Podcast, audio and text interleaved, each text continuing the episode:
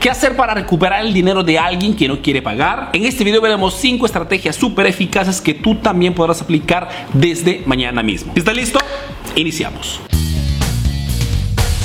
La primera cosa que te aconsejo es el de buscar siempre un acuerdo pacífico. Este primer paso es muy importante. No uses la violencia. Por más que estés enojado y estresado, trata siempre de resolver la cuestión con la cabeza y no con el estómago. Muchas veces el emprendedor exasperado por la situación amenaza al cliente, pasando de la razón a la equivocación. ¿Por qué? Porque el cliente podría dejar de contestar el teléfono, podría desaparecer de la ciudad o en el peor de los casos denunciarte por amenazas. El segundo paso que te aconsejo es el de pedir al cliente una pequeña señal de cumplimiento. Si después de haber hablado pacíficamente con el cliente, el cliente se demuestra disponible a pagar esa deuda que por mil motivos todavía no ha saldado, pues muéstrate comprensivo y pídele una pequeña cifra de la deuda entera como señal de que quiere realmente cumplir su pago. Muchas veces un pequeño paso da inicio al completamiento del pago entero. Esto sobre todo cuando hablamos de cifras importantes. La tercera estrategia que puedes utilizar cuando un cliente te debe dinero y no te quiere pagar es la devolución del producto. Siempre que sea posible, otro modo muy eficaz para recuperar en parte la deuda que un cliente tiene contigo es el de pedirle producto de regreso. Es verdad que te encontrarás con un producto usado, pero al menos tendrás algo que podrás revender para recuperar algo y cubrir al menos en parte el daño que ese cliente te ha creado. Arturo, ¿y si vendo un servicio? En este caso, no pudiendo recuperar físicamente un producto, lo que puedes hacer es inter interrumpir, bloquear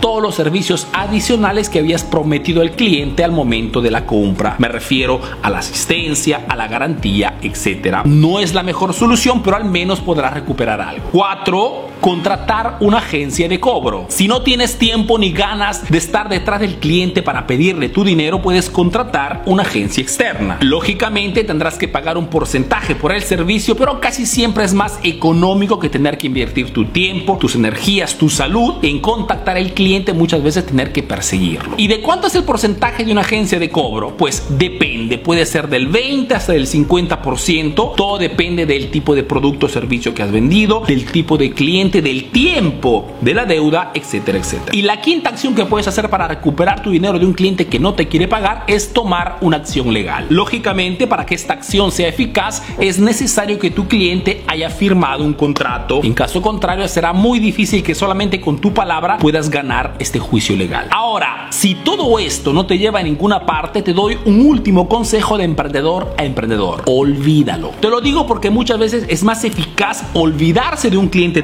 tóxico y utilizar ese tiempo en el negocio y en los buenos clientes. Es más, toma este episodio como una señal para eliminar definitivamente de tu negocio esa mal costumbre de dar fiado a los clientes. Te digo más, si un cliente compra de ti solo porque le das fiado, es un mal cliente, es un cliente tóxico que te dejará con una deuda enorme apenas le negarás el crédito. El fiado dejará la competencia. Emprendedor, yo espero que este video te sea útil, que pongas en práctica todo lo enseñado y te doy cita al próximo video. Chao, chao.